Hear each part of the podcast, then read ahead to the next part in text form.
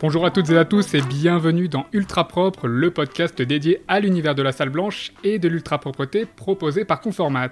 Dans cet épisode, nous allons parler d'un sujet hautement important et pourtant sensible, celui des affaires réglementaires. Alors sensible car la réglementation ne cesse d'évoluer, de se complexifier, elle est pourtant essentielle pour le développement, l'enregistrement et l'exploitation des produits. Et pour en parler avec nous, nous accueillons Natacha Caden-Feuillette, responsable des affaires réglementaires chez Conformat. Bonjour Natacha. Bonjour à tous. Vous êtes l'experte des questions technico-réglementaires, un sujet, comme on vient de le dire, particulièrement sensible. Est-ce que vous pouvez nous dire pourquoi? Alors, c'est un sujet sensible car l'entreprise se trouve au croisement de plusieurs réglementations, à la fois européennes et nationales, qui sont extrêmement euh, actives en ce moment.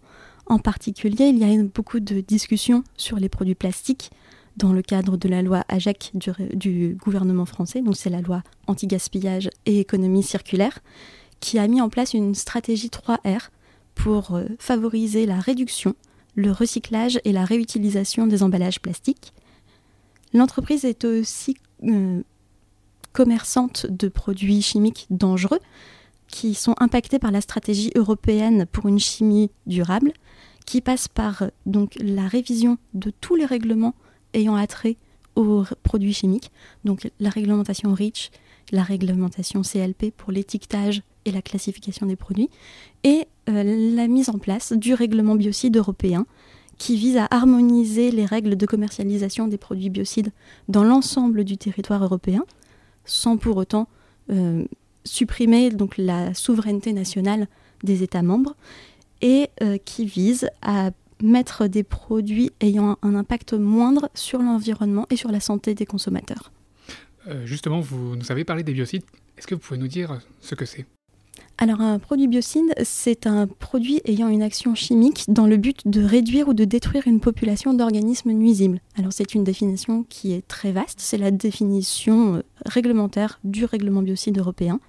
Et donc ça couvre tous les produits allant des rodenticides, insecticides, aux désinfectants, et en particulier aux désinfectants qui sont dits de TP2, parce que le règlement biocide européen distingue 22 types de produits TP.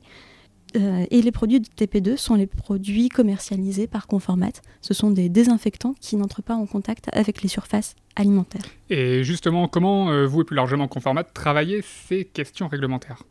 Alors on a une équipe qui est chargée du suivi des diverses réglementations et qui veille donc à la mise en conformité et au maintien de la conformité des différents produits sur les différents territoires de vente de Conformat.